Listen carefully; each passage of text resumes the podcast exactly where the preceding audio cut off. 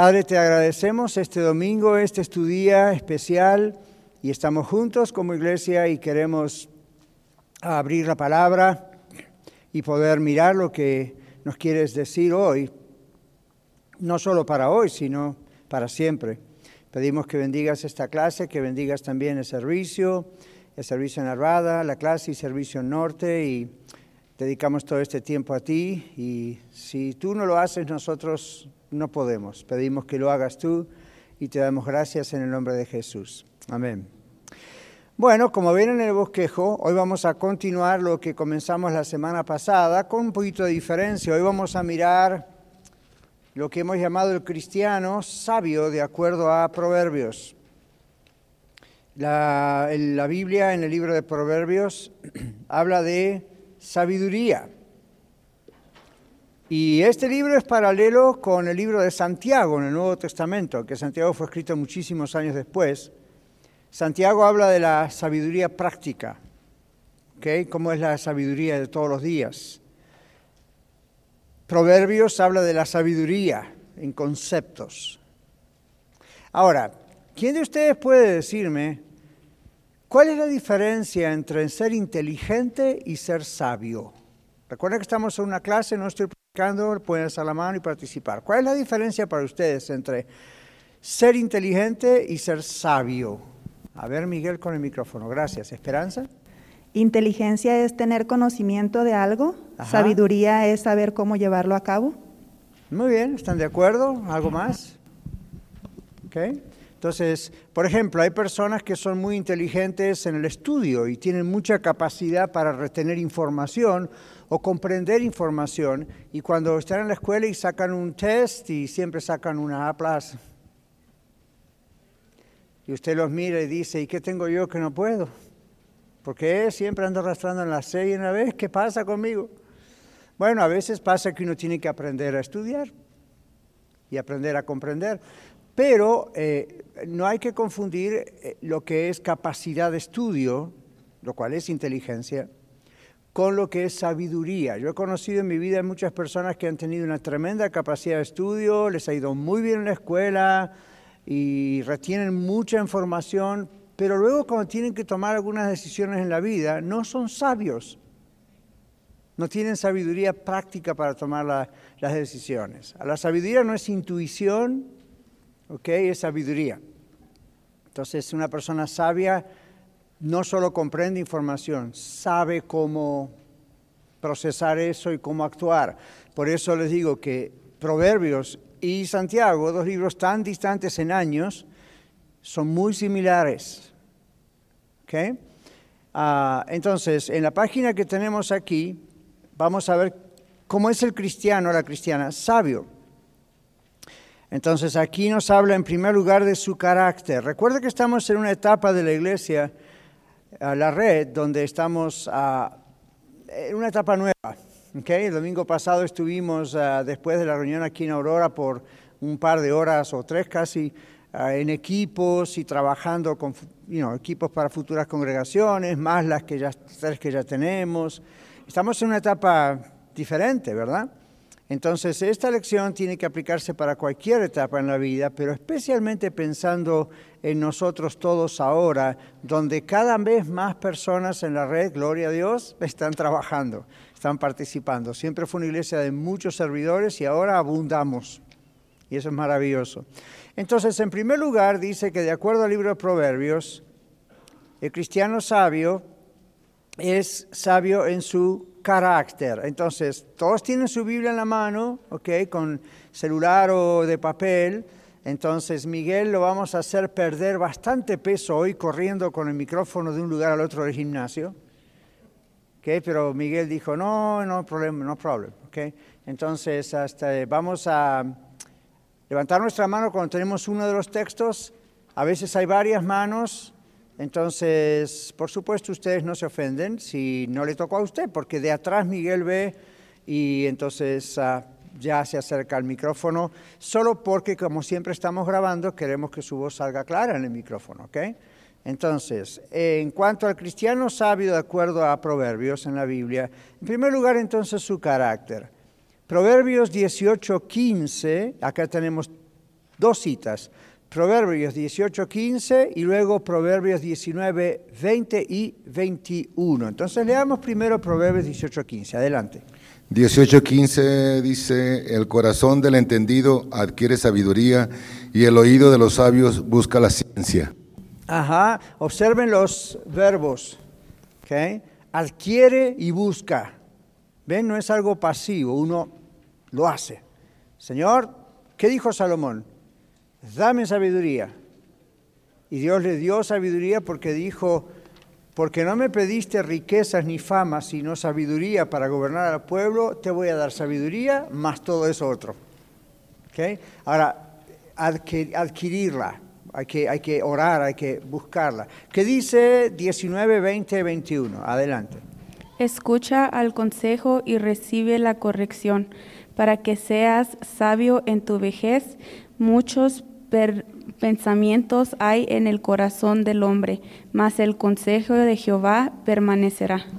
Gracias. Observe que está todo en el contexto de la sabiduría, en el carácter de la persona. Ahora, una aclaración.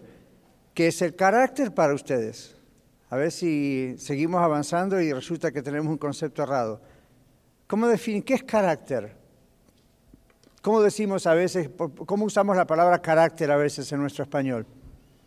¿Escucharon alguna vez a alguien que dice, qué mal carácter tiene esta persona? ¿Eso es carácter? Y si decimos, qué mal temperamento tiene esa persona, ¿eso es temperamento? Tampoco. Recuerden que temperamento es una condición innata, nacemos con un perfil que Dios ha puesto y no tiene tanto que ver con nuestras reacciones de la conducta, sino con nuestra tendencia a un montón de cosas en la vida. Carácter a veces lo usamos como conducta también, erróneamente, como qué mal carácter tiene. El carácter viene de la palabra característica, entonces es la característica de una suma de historias de vida de la persona. En realidad cuando decimos qué mal temperamento, qué mal carácter, lo que quisiéramos tener que decir o lo que queremos decir en realidad es qué mala conducta tiene. ¿Ven? No está comportándose como corresponde. Aquí Proverbios no está hablando tanto de la conducta, aunque eso está involucrado porque lo que tenemos adentro es lo que se expresa por afuera, ¿no? Pero aquí está hablando cómo está formada esta persona, qué valores morales, espirituales tiene. ¿Me, ¿Me siguen lo que les digo? Entonces, ¿qué es carácter?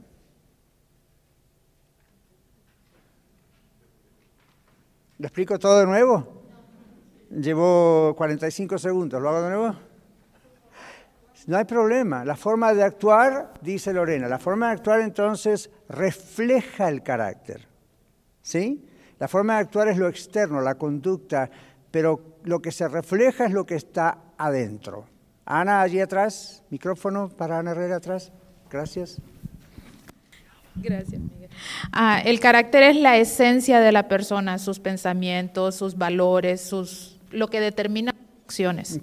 Lo que determina nuestra conducta, nuestras reacciones, nuestras acciones. Okay. Digamos, es la madera de la que está hecha el mueble. En otras palabras, el carácter es la madera de lo que estamos hechos. Okay. Usted sabe que acá es muy fácil comprar en IKEA y otros lugares muebles, ¿verdad? I don't like them.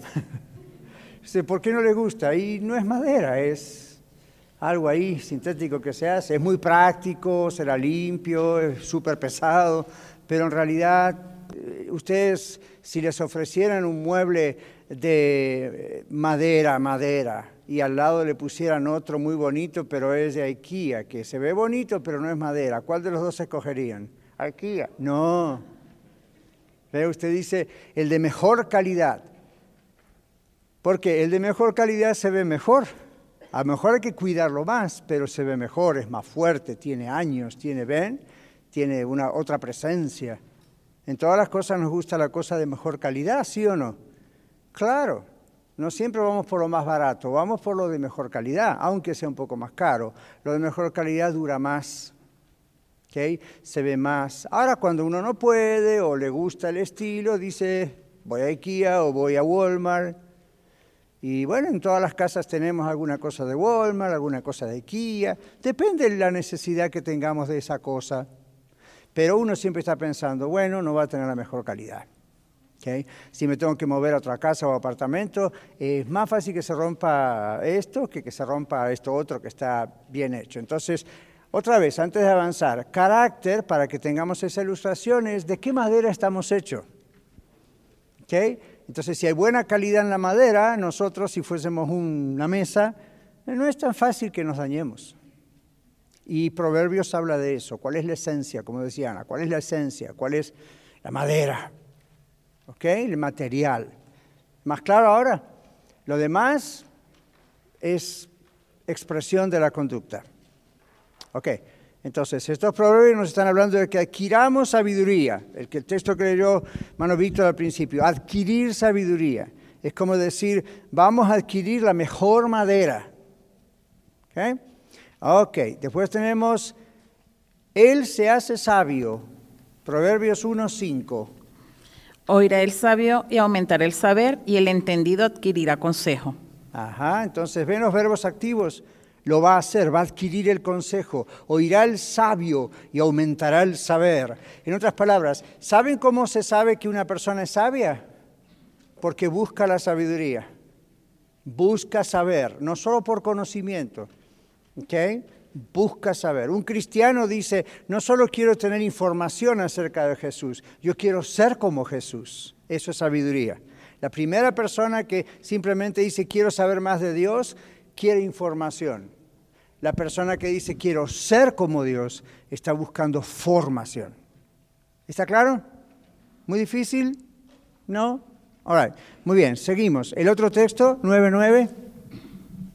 Da al sabio y será más sabio. Enseña al justo y aumentará su saber. da al sabio y será más sabio. Ahora, en nuestra regla humana diríamos, no, Señor, si ya es sabio, ¿para qué le vamos a dar más? Pero miren la mentalidad de Dios. El sabio quiere más sabiduría, entonces hay que darle más sabiduría. El que no más quiere información, pues ¿para qué? Diríamos, ¿verdad? Ahora, ¿no les parece similar a algo que predicaba el pastor hace pocos domingos sobre una parábola? ¿Víctor? Ajá. al que no se le da y al que tiene dárselo más y eso aplica este, este versículo. Está exacto. Y, y, se acuerdan, y al que no tiene, aún lo poco que tiene se le queda quitado. Dijimos, parece injusto. No, no es injusto, porque no sabe aprovechar lo que tiene, entonces ¿para qué le vamos a dar más? ¿Okay? ¿Se acuerdan la otra que algún día vamos a predicar que dice, no tiren las perlas a los puercos? Es duro porque uno se los está llamando puercos. No, está diciendo que es gente que no sabe valorar el Evangelio. Entonces uno lo comparte, uno tiene que darle la oportunidad, pero cuando empiezan a pisotear lo que no tienen que pisotear, párele. ¿Okay? Entonces la sabiduría es esto. Siguiente texto. Es el de 10.14. Los los sabios guardan la sabiduría, mas la boca del necio es calamidad cercana. Ahora entramos más en la conducta. Los sabios guardan la sabiduría, pero la boca del necio, necio en proverbios es el opuesto de sabio. No se ofendan porque en nuestra cultura necio es un insulto. En el libro de proverbios en la Biblia, ¿saben qué es necio? Faltante de sabiduría. O sea, no es, realmente tonto, no es es simplemente le falta sabiduría. Hay otros textos en la Biblia donde necio es un tonto. Okay. Ahora, ¿se acuerdan del Salmo? Dice el necio en su corazón, no hay Dios. Ese es tonto y un montón de cosas más, pero en este contexto el necio es lo opuesto de sabio. Si quieren, si ustedes acostumbran escribir en su Biblia, como yo, y a lo mejor al principio, en la primera página donde dice el libro de Proverbios, hay ciertas claves para saber entender el libro. Y uno podría escribir necio, contrario de sabio. Entonces cada vez que lee la palabra necio en proverbio ya sabe, no es tonto, no está loco, es, oh, este no es sabio. ¿Ven? ¿De acuerdo? Algunos de ustedes me miran como diciendo, ¿de qué estamos hablando hoy? ¿Necesitan tomar café primero? Vayan. All right, muy bien. Y luego tenemos entonces, ahí sí, en el 10.14 que leyó Melchor, el asunto de lo que decíamos antes, se empieza a expresar si somos sabios o no a través de nuestra boca. ¿Recuerdan lo que leyó él? Habla necedades la boca del que no es sabio. Necedades es una palabra vieja en español que significa tonterías y literalmente significa cosas sin sentido. ¿Ok? Muy bien, entonces en la primera parte dice que cómo formamos la madera de que somos, el carácter se enseña, la persona se le enseña y no es rebelde. Y observen el paréntesis, dice la persona sabia ama a Dios, la persona sabia obedece a Dios. ¿Okay? Muy bien, vamos al número dos. El cristiano sabe, de acuerdo a Proverbios, es justo en vez de maldado. Entonces, malvado. Entonces, número uno, acá hay cinco cosas. ¿Qué es justo? ¿Por qué es justo? teme al Señor, odia lo falso, se aleja del mal, hace lo justo y dice la verdad. ¿Ven los puntos? 1, 2, 3, 4, 5. Ahora vamos a mirar cómo realmente lo dice en la Biblia. Proverbios 1, 7. Aquí en el medio. Vayan los demás buscando 14, 16. 1, 7. El principio de la sabiduría es el temor de Jehová los insensatos desprecian la sabiduría y la enseñanza. gracias. Entonces, el temor de Dios, temor de Dios no es terror a Dios, panic attack cuando pienso en Dios, pero es temor de Dios. Les doy un ejemplo rápido. Hay personas hoy en día, jóvenes y no jóvenes, que dicen, yo amo a Dios. No leo la Biblia, no oro, no voy a la iglesia, no hago nada, pero yo amo a Dios. Ahora, no podemos decir que tal vez no ama a Dios, en sus sentimientos, en sus emociones, siente amor, cariño por Dios. Pero se dieron cuenta, mis hermanos y hermanas, que nosotros no podemos amar a Dios de acuerdo a nuestros estándares, ni podemos amar a Dios como se nos da la gana. Ahora usted dice, ¿por qué no? Porque Dios es el creador, Dios es el soberano.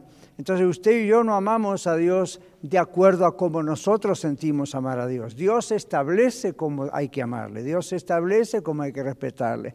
Cuando una persona dice, yo amo a Dios, pero no obedece lo que Dios dice, no ama a Dios. El Señor Jesús dijo, ustedes son míos, son mis amigos, si hacen qué cosa? Lo que yo les mando. Y eso es para nuestro bien también. Entonces, esta es la idea. Hoy en día, el mundo moderno, las iglesias progresistas, que piensan que progresan, en realidad están yendo cada vez más para atrás. Las iglesias progresistas piensan eso, eso es lo que enseñan.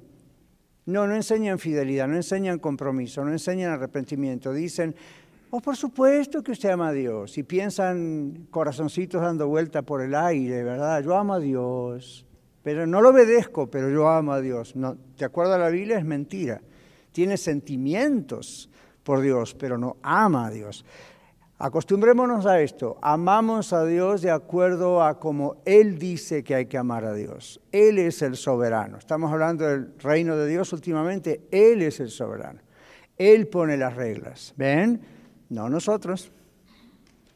Entonces cuando decimos, quisiera hacer esto pero no tengo ganas, no tengo ánimo, ¿lo diría eso usted a su jefe en el trabajo?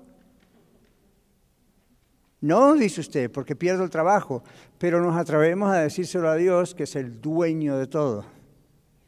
¿Ven? Ahora, uno por amor lo hace, no lo hace, ay, tengo que obedecer a Dios, ni modo. No, cuando uno de veras es salvo y de veras ama a Dios, dice, por supuesto que quiero obedecer a Dios aunque me cueste, aunque me cueste la vida. Entonces, esa es la sabiduría de la que está hablando este texto. Sigamos. Entonces, teme al Señor. Ahora dice aquí un paréntesis verde bajo en relación con el Señor. Proverbios 14, 16. Aquí adelante, Irving. El sabio teme y se aparta del mal, mas el necio se arrebata y confía. Ajá, el sabio teme y se aparta del mal. ¿Teme qué? Teme a Dios. Entonces no, se aparta del mal, sabe que hay consecuencias. Ok, Ahora, dice que el cristiano sabio es justo, no malvado. Punto dos, él odia lo falso, que dice Proverbios 13, 5. Aquí adelante, hermana Pati. 13, 5. Él odia lo falso, el cristiano odia lo falso. El justo aborrece la palabra de mentira, mas el limpio se hace odioso e infame. Uy, fuerte, ¿no? El justo, recuerde, no es que somos perfectos. Justo es el que teme al Señor, está justificado por Dios en Cristo. El justo aborrece lo malo. Por eso a veces ustedes escuchan que yo u otros predicadores decimos, el cristiano odia lo que Dios odia. ¿Ven? Y ama lo que Dios ama. ¿Sí? Ahora hay muchas tentaciones en el mundo, de todo tipo, absolutamente de todo tipo del cuerpo y fuera del cuerpo. Pero odiamos lo que Dios odia. Y Dios nos llama sabios, ¿ven? Justos, porque sabe que vamos a ir por buen camino. En cambio dice, opuesto a eso, y recuerde, son proverbios, los proverbios contrastan una cosa con la otra todo el tiempo. Dicen, esto es así y si no es así. ¿Ven? Entonces el contraste está allí. El justo va a tener éxito. La persona que ama al Señor y odia al mal va a tener bendición de Dios. El insensato, el necio que busca el mal, pues el que mal anda, mal acaba. Entonces después cuando anda mal no le puede decir, Dios, ¿por qué permitiste esto?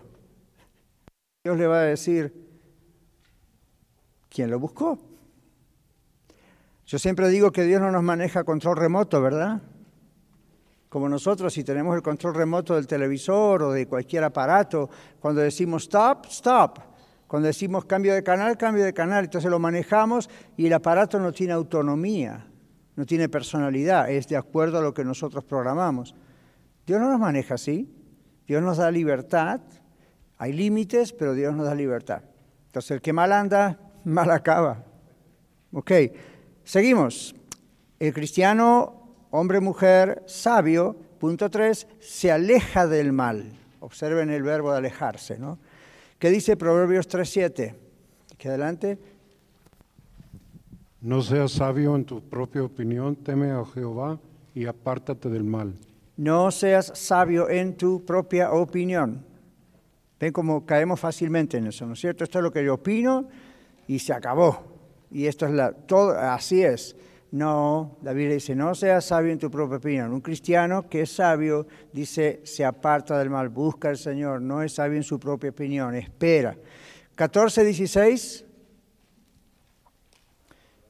14, 16, Aarón lo tiene ahí. Gracias. Um, dice, el sabio teme y se aparta del mal, mas el insensato se muestra insolente y confiado. Ajá, se aparta del mal. Entonces, así como cuando uno ve fuego, se aparta del fuego o se quema, la persona sabia, dice la Biblia, la describe como alguien que se va a apartar del mal en vez de ir a buscar la tentación, ¿cierto?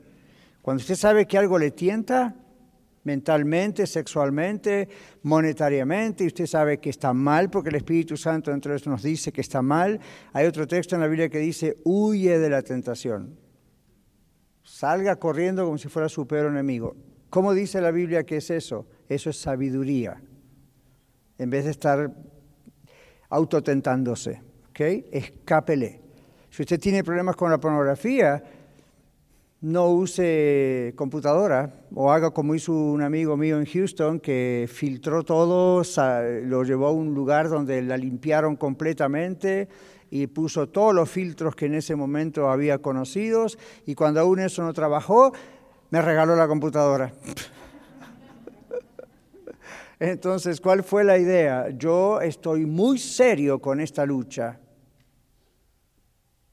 No solamente estoy orando y pasando al altar que ora el pastor por mí, estoy muy en serio con odiar este pecado y es una tremenda tentación para mí. Entonces, out, fuera con esto. ¿Ven? Esa es sabiduría. Entonces Dios bendice eso y Dios, Dios da fuerza para que pueda dejar ese pecado. Ahora, y leímos 14, 16. 16, 6. Ahí atrás. misericordia y verdad se corrige el pecado, y con el temor de Jehová los hombres se apartan del mal. Ujú, ¿Ven cómo se corrige el pecado que dice ahí? Ajá. Ven, entonces, ah, bueno, Proverbios nos confronta, pero nos ayuda. Muy bien, también dice que el justo, no malvado, el, el- la- el cristiano, cristiana sabio, hace lo justo. Proverbios 2.20. Así andarás por el camino de los buenos y seguirás las veredas de los justos. Gracias. O sea que ven que el odio al mal y el escapar a la tentación y al mal y al mismo tiempo juntarse con los justos, dice eso que leyó ella en realidad. Y en los primeros minutos hablábamos acerca del oír al sabio porque se le da más sabiduría cuando escucha al sabio. ¿ok? A mi hermana Susana, que ustedes algunos conocen, cuando ella era una niña de edad escolar, yo recuerdo, porque pues yo también nos llevamos un año y medio nada más, ella es un año y medio más grande que yo, y mayor que yo. Y me acuerdo que cuando tuvo algunos problemitas en la escuela de aprendizaje, la maestra la puso al la, la sentó al lado de la mejor alumna del grado. Y usted dice, no, eso es para avergonzarla. No, Susana aprendió de la mejor alumna del grado. Y no fue por ósmosis, ¿verdad? Que un líquido pasó al otro líquido, a otro cuerpo.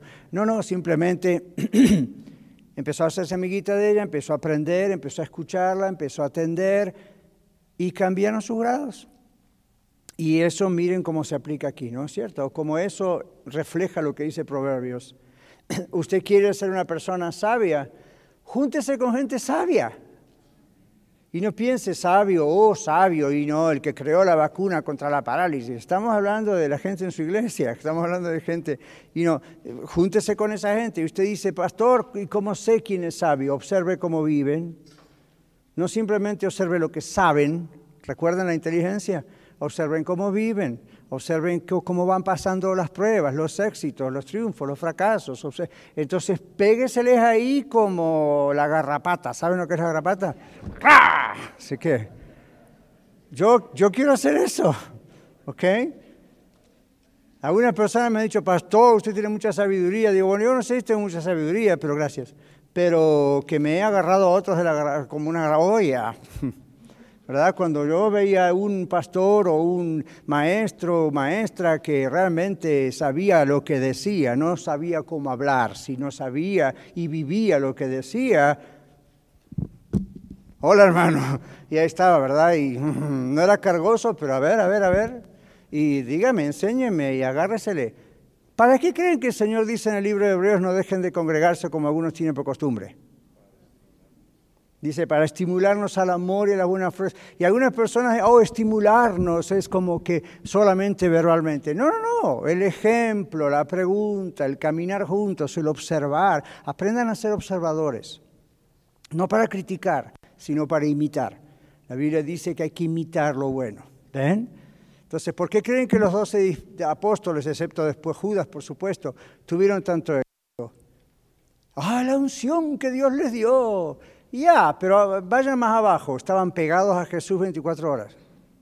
Y así todos observen cómo fallaron tantas veces. ¿Se imaginan si no hubiesen estado tan agarrados? Entonces, esa es sabiduría. ¿Ok? Así que estamos aprendiendo algo aquí, ¿ok? Muy bien. 22-21, dice la verdad. La persona justa, 22-21, dice, dice la verdad. Para hacerte saber la certidumbre de las palabras de verdad, a fin de que vuelvas a llevar palabras de verdad a los que te enviaron? Muy bien, léalo otra vez, por favor. Para hacerte saber la certidumbre de las palabras de verdad, a fin de que vuelvas a llevar las palabras de verdad a los que te enviaron. Ajá. El hombre y la mujer sabio en el Señor escucha, aprende la, la, la palabra de verdad y transmite la palabra de verdad. ¿Ve que dice para recibirla, hacerla y hacerla saber. Todos los que ustedes están, han sido, son o serán maestros de niños, hasta de babies o de adultos. A mí, recuerden, ustedes reciben sabiduría, dan sabiduría. No piensen solamente reciben información, dan información. Cuando uno solo da información, queda información. No quiere decir que esa información siempre va a tener poder para cambiarnos. ¿sí? Es como cuando usted dice, a ver, hermana Evangelina, ¿quiere aceptar a Cristo? Sí, pastor, entonces ore conmigo, repite esta oración. Y ella dice, lo repite. Y después mañana dice, y pasan los meses y me dice, pero nada cambia en mi vida. Entonces uno, uno piensa, bueno, ¿por qué? ¿Será que a lo mejor le compartí información y ella solamente captó información, pero ahí quedó? ¿Ven? Entonces yo estaba predicando el Evangelio a una persona en consejería el otro día aquí y me dijo, ¿qué debo hacer para ser salvo? En otras palabras. Entonces yo le, le presenté el Evangelio de Cristo, pero le dije esto, no le voy a decir que ahora repita una oración después de mí. Digo, eso no está mal. Yo conozco muchas personas que hicieron o hicimos eso y realmente fue de verdad. Y la prueba es que hubo una transformación en la vida porque Cristo realmente entró allí, el Espíritu Santo entró ahí. Pero no lo voy a hacer porque quiero estar seguro. Usted tiene que estar seguro de lo que va a hacer, porque esto va a cambiar su vida. Usted tiene que estar seguro que si usted no acepta a Cristo y se muere hoy, se va al infierno. No es lo que Dios quiere para usted, pero usted tiene que estar seguro de quién es usted y cuál es su problema delante de Dios. Porque si no me va a decir, no soy una mala persona. Entonces yo le dije, ¿y qué es ser una mala persona delante de Dios? Adulterar, fornicar, hacer drogas y no matar a alguien. Well, yeah, pero ¿sabe usted? Dios es santo. Un solo pecadillo que usted haya tenido en toda su vida ya lo descalifica para el cielo. Entonces, somos pecadores por naturaleza y somos pecadores por elección, por decisión. Entonces, cuando decimos me arrepiento de mis pecados, no decimos solo me arrepiento de lo malo que he hecho, me arrepiento de lo malo que soy. Soy pecador. Eso es lo que más le cuesta al ser humano. Soy pecador. Ahora observen las iglesias progresistas, no enseñan eso. Lo que están enseñando es lo que el mundo enseña. Ah, no, eso ofende a la gente. No diga que soy pecador, diga, bueno, todos cometemos errores. No todos los errores son pecado, ¿verdad? No todos los errores son pecado. Hay errores que se hacen porque uno no, no aprendió a hacer algo. Si usted comete un error al hablar inglés, es porque no es su idioma original. Entonces, mm, ya todos vamos a errar hasta que aprendimos que no se dice así, se dice así. Y no podemos decir eso es pecado. Ahora, viene de naturaleza pecaminosa, somos todos imperfectos, ya, pero no es como le hablamos a una persona así. Le decimos, es pecado porque por naturaleza todo ser humano es pecado, pecador. Entonces yo le dije a él, usted tiene que pensarlo muy bien usted tiene que orar por esto. Yo no lo voy a guiar a que repita después de mí, a menos que usted esté seguro de lo que va a hacer. ¿Ok? Entonces, you know, tenemos que aplicar la sabiduría de Dios porque no se trata de mera información, no estamos compartiendo simplemente información.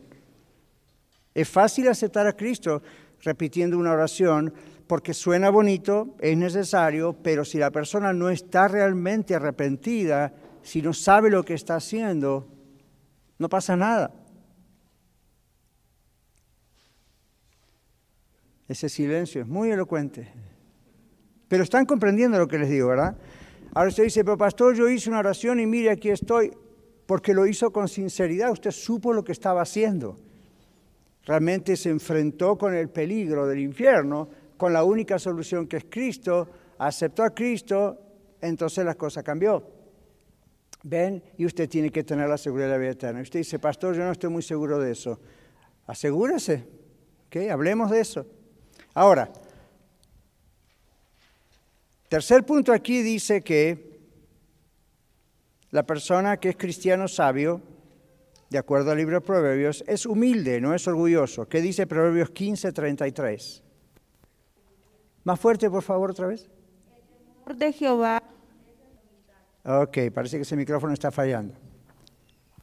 Espero que se haya quedado grabado. Ok, ¿lo podemos leer otra vez? No es un problema de Lili, es un problema del micrófono. Gracias. Ok, entonces, ¿qué es el temor de Dios, de Jehová? Ajá, ¿y después qué pasa como resultado? A la honra precede la humildad. ¿Qué es preceder? Algo que está antes. Entonces usted quiere decir, bueno, Dios un día va a honrar mi vida, va a honrar lo que yo hago por Él, va a honrar... Ah, para que eso ocurra, ¿qué dice la Biblia? ¿Qué tiene que haber antes? Humildad. A la honra precede la humildad. No piensen en la honra como los artistas que ganan el Oscar. Ahí la honra que se les da no es porque son humildes, sino porque hicieron supuestamente un buen trabajo de actuación. Entonces, ¿se los honra? Eh, no, se los premia, ¿ven? Por algo que hicieron. En cambio, el Señor dice que la persona eh, sabia, el cristiano sabio, Dios lo honra. ¿Por qué? Porque sabiduría, otra señal de que un cristiano o cristiana es sabia, ¿cuál es? La humildad. Es una persona humilde. No confundan, como a veces pasa en algunos países, humildad con pobreza. ¿Ve? Que a veces dice, es una persona humilde, es decir, es de bajos recursos económicos. Bueno, una persona humilde sin un centavo en, la bolsa no significa que es humilde, puede ser tan arrogante como un multimillonario. Entonces, no, no siempre usamos bien las palabras en español. La idea de humildad es algo en el corazón, no importa qué pasa con sus recursos al lado, you qué bonito o feo es, el asunto es, la persona es sabia porque es humilde. El humilde es considerado por Dios sabio, porque el humilde no dice solo que yo digo vale o la mi decisión es la mejor. La persona humilde dice, sí, reconozco que estuve mal, reconozco que tengo que cambiar de dirección, reconozco que no hice lo que corresponde, ¿ven? Y cambia y dice, no solo lo reconozco, ok, ¿qué debo hacer? ¿Se acuerdan del casero de Filipo? ¿Qué debo hacer para ser salvo? Eso es humildad. ¿Ven? Estaba en una posición de autoridad sobre Pablo y sin embargo dijo, ¿qué debo hacer, señores? ¿Ven? Entonces, muy bien. Ahora, seguimos adelante. Cuatro. La persona sabia tiene autocontrol, no es impulsiva. Y acá tenemos dos puntitos. Todos sabemos en síntesis lo que significa ser impulsivo. Impulsiveness, ¿ok? ¿Verdad? No se detiene, va, corre. Hace unos 500 años atrás, cuando yo estaba en la escuela, me acuerdo que aprendí en ah, física algo que se llamaba el impulso acelerador. Hay tres acá que fueron a la misma escuela que yo. El impulso acelerador. Entonces el profesor nos enseñaba que para el movimiento lo más importante es el primer impulso. ¿Okay? Entonces, si usted va a patear la pelota, la primera patada es el impulso acelerador, es la primera cosa, y después la pelota sigue dando vueltas hasta que para, ¿no es cierto? Cuando vamos a caminar, el primer paso es el primer impulso acelerador. Y una vez que uno le echa a andar el asunto, después lo demás es movimiento. Que entonces en física eso es el primer impulso. Cuando Dios creó el universo, Dios dijo, sea esto, sea esto, y les dio el primer impulso. Y todavía siguen los planetas dando vueltas. Y Él mantiene todo eso. ¿Ven? Entonces, ah, aquí estamos pensando, en nuestro caso, la impulsividad no es eso. La impulsividad es cuando vamos más rápido de lo que tendríamos que ir con nuestra boca. Más, rápido de lo que vamos con nuestros pensamientos. Para algunos de ustedes que tienen ansiedad, ataques de pánico, problemas así, uno de los problemas cerebrales allí es que uno le da rienda suelta a la imaginación en el cerebro. La persona que tiene claustrofobia está encerrada en un elevador y los pensamientos le engañan y empieza a pensar un montón de cosas, 99% de las cuales nunca van a ocurrir pero con que la cabeza se le ocurra que va a ocurrir, ya está, es una realidad. Entonces el corazón empieza a palpitar, me voy a ahogar, me voy a ahogar, me voy a ahogar, me voy a quedar aquí. Y a veces ya se abrió el elevador y todavía está pensando que está encerrado. Ya está abierto, salga. Y todavía... Hay un texto en la Biblia que dice que como el hombre es, así piensa. Y el reverso también se puede decir, la voz activa o voz pasiva. Uno podría decir, si uno piensa que se va a morir encerrado, el corazón, el cerebro, todo le está diciendo, oh ya, se va a morir encerrado. A pesar de que tiene 500 botones adelante para apretar los bomberos y este y el otro para llamar y la alarma y está, pero en su cabeza. Ahora ven, el impulso de pensar lo incorrecto nos lleva a tomar decisiones incorrectas, ¿sí o no? Ya, entonces de eso se trata esta parte, la personalidad. ¿Qué dice Proverbios 29, 11? Irving. Siempre estamos en Proverbios, así que no cierre la Biblia allí. El necio da suelta a todo su espíritu, mas el sabio al fin le sosiega. Ajá, el necio. ¿Quién era necio, dice ahí Proverbios? Es lo opuesto al sabio, que el que le falta la sabiduría. Da rienda suelta a su lengua, dice, ¿verdad allí? Da rienda suelta a su lengua. ¿En qué libro está en el Nuevo Testamento donde habla acerca de la lengua? Santiago. ¿Se acuerdan que les dije? ¿Recuerdan? Santiago y Proverbios son hermanitos, ¿ok? Van juntos. Entonces, ¿qué pasa con la personalidad de una persona no sabia? No tiene autocontrol, comenzando por su lengua. ¿okay? Comienza a poner cosas en Facebook que nunca averiguó si son ciertas, pero se produce un chisme electrónico, digital, ¿ven? social. Comienza a decirle a lo mejor a alguien en la familia, en el trabajo o en la misma iglesia, ya vio que esto y que el otro, y yo le diría, ¿a usted le consta qué pruebas tiene? ¿Cómo sabe? Ah, no, pero, ah, stop. ¿Ven? Entonces, eso es Proverbios 29, 11. Luego dice que tiene un espíritu calmado. ¿Qué dice Proverbios 17, 27? Aquí más a mi derecha. 17, 27. Tiene un espíritu calmado. El que ahorra sus palabras tiene sabiduría. De espíritu prudente es el hombre entendido. Ahí está, entendido o sabio. Es una persona prudente. Regula sus palabras. ¿okay? Está en relación a lo que dice Proverbios 29. ¿Qué dice 29, 8 y 11? Los hombres escarnecedores ponen la ciudad en llamas, mas los sabios apartan la ira. Si el hombre sabio contiende con el necio, que se enoje o que se ría, no tendrá reposo. Los hombres sanguinarios aborrecen al perfecto, mas los rectos buscan su contentamiento. El necio da rienda suelta a toda su ira, mas el sabio al fin la sosiega. El necio da rienda suelta a toda su ira. Los psicólogos modernos y consejeros modernos le van a decir, no reprima, suéltelo. ¿Está enojado? Yo he escuchado eso de profesionales, pueden creer, de mi carrera. Está enojado, se enojó con la esposa, con el hijo, con la vida, con el diablo, grite, patalee, vaya y golpee puertas y, y descárguese, porque eso no es reprimir. ¿De veras? Y después viene la consejería seis meses para ver cómo pueden regular su fuera de control. Bad, bad, bad advice. La Biblia no dice que cuando usted tiene ira, simplemente escupa, perdón la expresión, toda su ira. No. Dice, la persona cristiano sabio, cuando tiene ira, sabe cómo controlar esa situación. Hay un texto en el libro de Efesios que habla de la ira. Ajá, airaos, lo mismo que decir el enojo, pero no pequéis. No se ponga el sol sobre vuestro enojo ni deis lugar al diablo. El Señor Jesús se enojó por varias cosas. ¿Se acuerdan los cambistas del templo y los fariseos hipócritas? Sin embargo, ustedes ven descontrol en él. No, no hubo insultos, no quedó enojado varios días, no le dejó de hablar a los apóstoles porque estaba enojado supo controlar eso. O sea, no es reprimir el enojo, es saber cómo canalizarlo y saber cómo expresarlo. Y yo les doy un consejo, cálmese, respire profundo, escríbalo, piénselo antes de abrir su boca.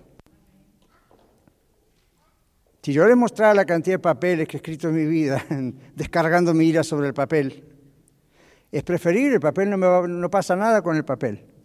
Entonces ya estaba domado el caballo antes de empezar a relinchar. Entonces cuando llegó el momento de ir a hablar con alguien que realmente ¡ah! Yo ya estaba calmado. Ahora, no es un truco psicológico, es hay que controlar la ira, hay que orar y decir, Señor, ubícame porque tengo la cabeza nublada de todo esto y soy capaz de hacer un desastre.